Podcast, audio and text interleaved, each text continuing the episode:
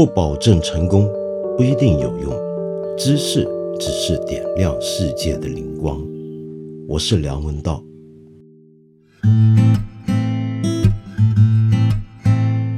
知识共享，一个多么流行的字眼啊！但是其实，早在知识共享这个说法成为潮流之前，我们老早就已经知识共享了。事实上，如果没有知识共享的话，人类根本不可能变成今天这个样子。为什么这么说呢？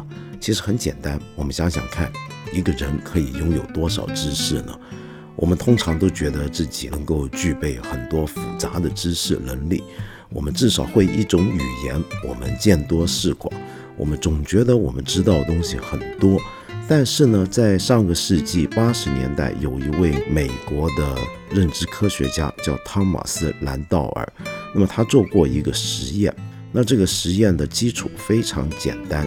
就是试着用测量电脑记忆体的单位来推算人类记忆的容量，比方说推测一般的成年人的智慧量要懂多少字，然后计算他们需要多少个位元来储存，再用这个结果推估一般成人整体的知识量。那么当时他做过一些实验，做出来的实验结果相当惊人。他发现，无论是对什么人做这套实验，无论什么时候做这套实验，绝大部分的人的知识量都是一 GB。那么一 GB，你想想看，其实是很少的。我们会觉得非常惊人，基本上这个储存量还比不上今天的一些智能手机。那我们人怎么可能一辈子拥有的知识量就只有这么少呢？一 GB。难道这就是人脑的极限吗？我们可能都听过一个以讹传讹的一个讲法，就是认为人类的大脑呢，其实我们用的区域还很少很少，其实它还有很大片的地方是未开发的。我们理论上应该能够处理更多的讯息，知道更多的知识才对，但事实并非如此。我们人真的是相当无知的。这用不着你跟我一样去学哲学，读过苏格拉底那句名言，认为自己是个无知的人，你都应该知道自己其实对这个世界很无知。举个简单的例子，比如说你现在在房间里面，或者你在你的汽车里面听我这个节目的时候，你大概会觉得你开的这个车，你身处的这个房间是你非常熟悉的一个空间。你对他天天朝夕相处，应该是非常亲密不过的。但是现在，请你试着关灯，你能不能够准确的在你的脑海之中重建你整个车厢内部的环境，或者你整个房间内部所有摆设他们该在的位置，然后在脑海里面画一张你的房间的平面图出来。这个时候，你就会发现，原来。你以为你很熟悉的这个房间或者你的车子，其实并没有你想象中的那么为你所知。那有趣的问题来了：为什么我们平常觉得我们对这个房间明明很熟啊，什么东西在哪里我都晓得，怎么会一关了灯，我这么抽象的去想一想，又觉得呃，我好像对它不清楚呢？换另一个讲法讲啊，曾经又有一个美国心理学家做过这么一个实验。他画了一个很简单的自行车，一辆单车的一个图。这个图呢，基本上就两个轮子，一个简单的杠杆，一个车架，把这两个轮子连起来。然后车头呢有个把手，车的后方的轮子上面有个坐垫。好，然后他请他的学生们去把这个没有画出来的部分补上去。结果发现，绝大部分学生都画错。尽管这绝大部分学生都是骑单车上学，为什么会是这个样子？其实很简单，那就是因为这些知识平常都不在我们脑海之中。我们人的运作方式跟电脑的运作方式非常不同。我们不是把所有的讯息都储存在我们的大脑之中，然后我们另外有一个计算工具去把这些资讯做一番的运筹跟决算，并不是这个样子的。我们很多时候会把我们的知识储存在我们的身边的环境、我们的身体，甚至其他人身上。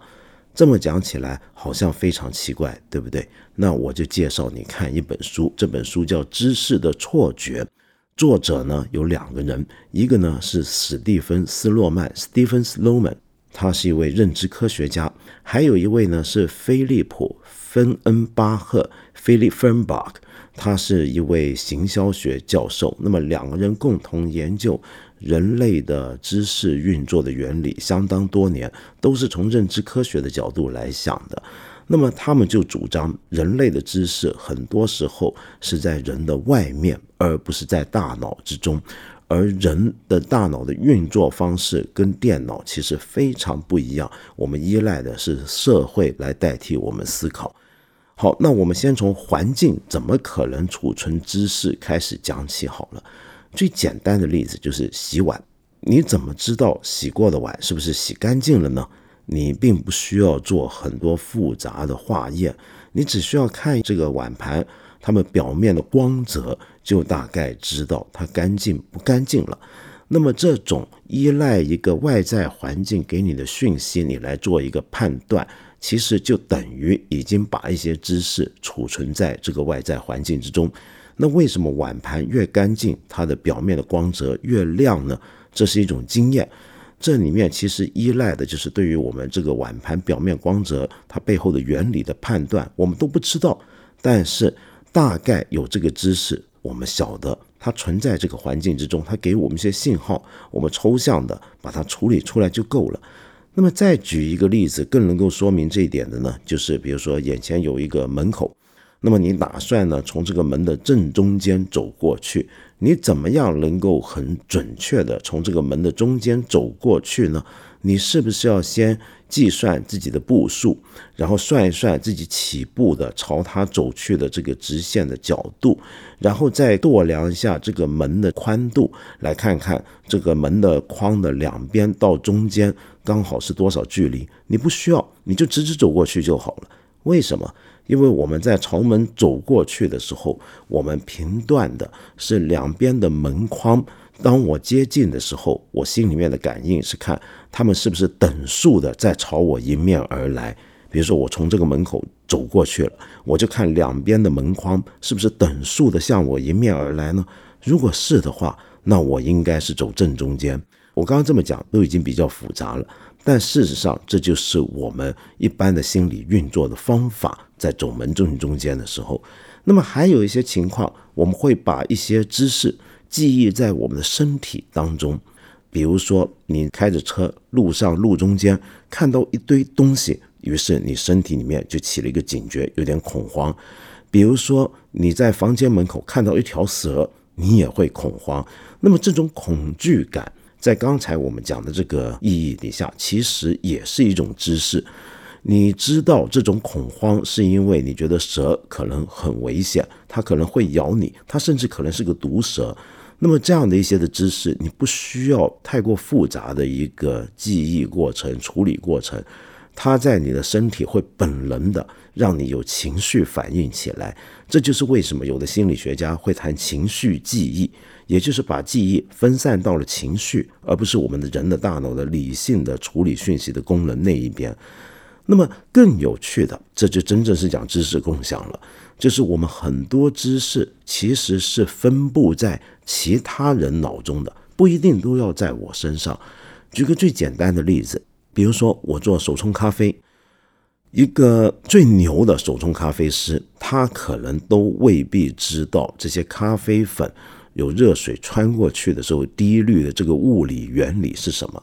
他也不需要知道咖啡豆里面的不同的风味释放出来的化学机制是什么，他只需要知道有人。帮他处理好了这个咖啡豆，有人弄好了一个咖啡的手冲的道具，然后他要准确的、完美的来把它咖啡冲出来，这就够了。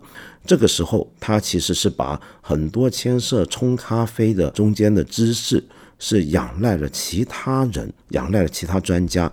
一个开飞机的飞机师。不需要知道整个飞机它能够起飞的一切的工程学的机械学的原理，因为全部都有其他人代劳，何必他自己去学呢？如果他全部都要学过的话，那他就当不成一个机师了。这一点其实是我们的祖先从打猎的时候开始就已经是这个样子了。比如说，我们的祖先打猎并不是靠个体去打猎，而是集体去狩猎。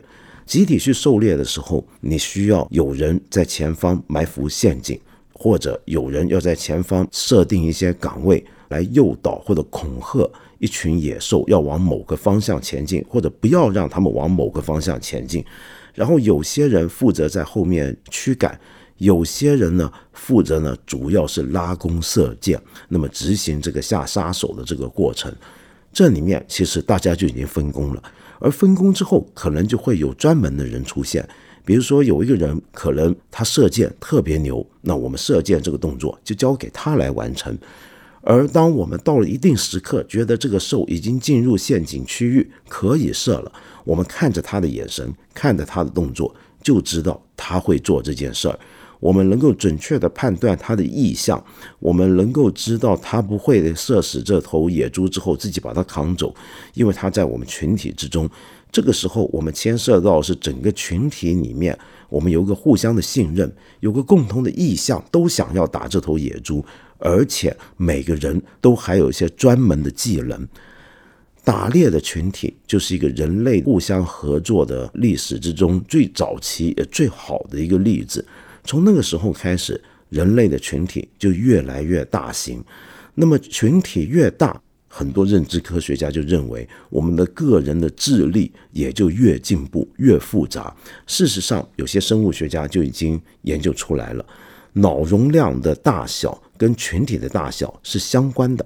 比如说，猩猩、黑猩猩已经很接近人了，但是它们脑容量还是不如人类。那么另一边再看。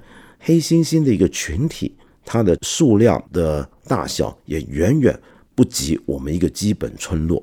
难怪以前俄罗斯有一个先驱型的心理学家维果斯基就说过：“心智是什么？心智是一种社会实体。我们是会很自然的把我们心智运作的种种的机能外判分派给其他的社会伙伴去做。”有人做过这么一个实验，比如说请一些情侣，给他们一连串的东西，让他们去把他们记下来，然后最后再看他们记得住多少。结果就发现一个很好玩的事情：就假如这对情侣里面有一个是电脑专家，有一个呢是一个对艺术特别感兴趣的人，那你就会发现，给他们一堆这些东西之后，这个电脑专家就会记得比较少关于艺术的讯息。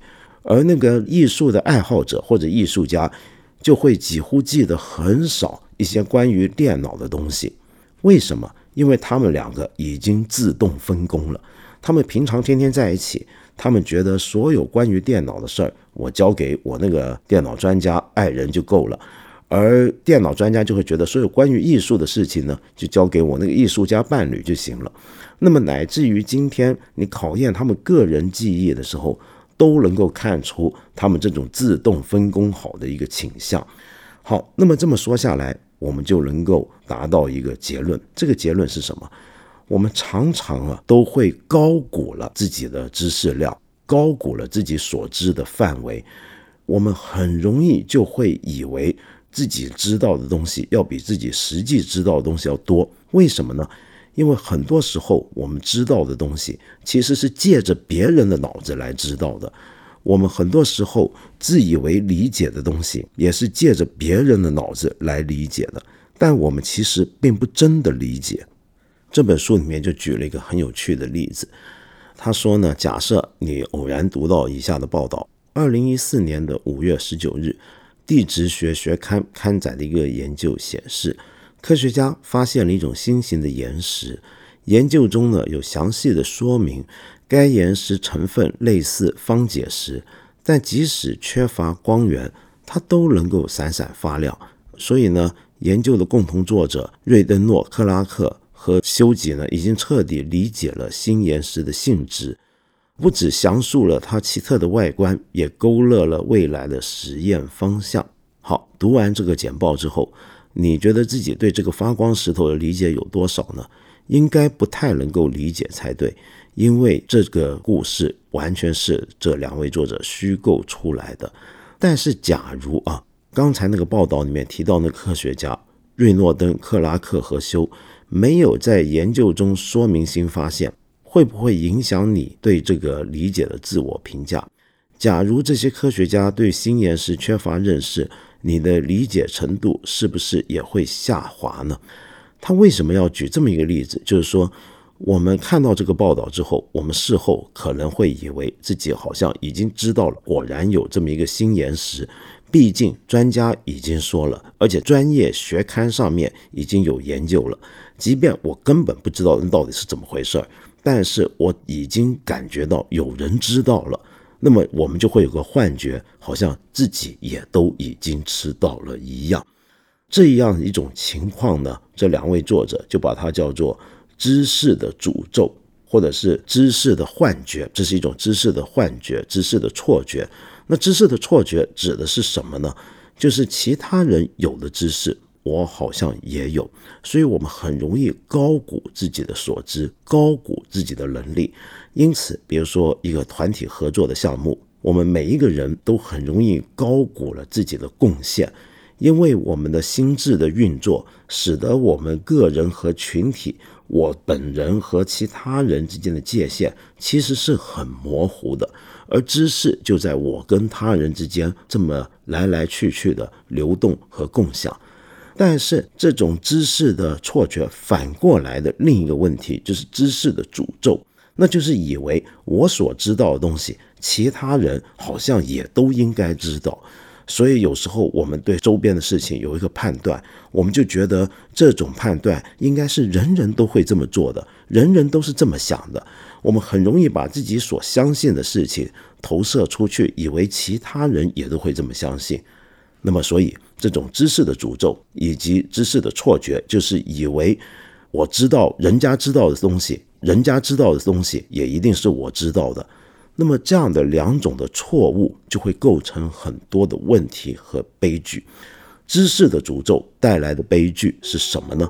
就是由于我以为我所相信的东西其他人都相信，我会过度的高估了我或者我所在的这个群体的代表性，我会以为我对这个社会的看法一定就是这个社会上面很多人共同的看法。那么这个时候就会出现很多，尤其是政治判断上的错误。近几年，全世界各种政治的加剧分裂，意识形态带来的分裂，可能都跟这种认知上的问题有关。那么另外一个问题呢，就是知识的假象。就我常常以为我好像比自己所能够知道的东西知道的还要多，那么于是就会造成过度自负。过度自负，你就会犯下很大的错误。这种情况则很常见于一些政治人物，总觉得自己天上地下无所不知，对什么东西都有思想。但是他所依赖的其实是整个社会共同享有的资源，他依赖的是许多不同领域的专家，他们所知道的东西其实并不是他自己真正了解的。但不知道怎么回事，他就以为自己能够掌握这所有的领域，在所有的领域之中都有发言权。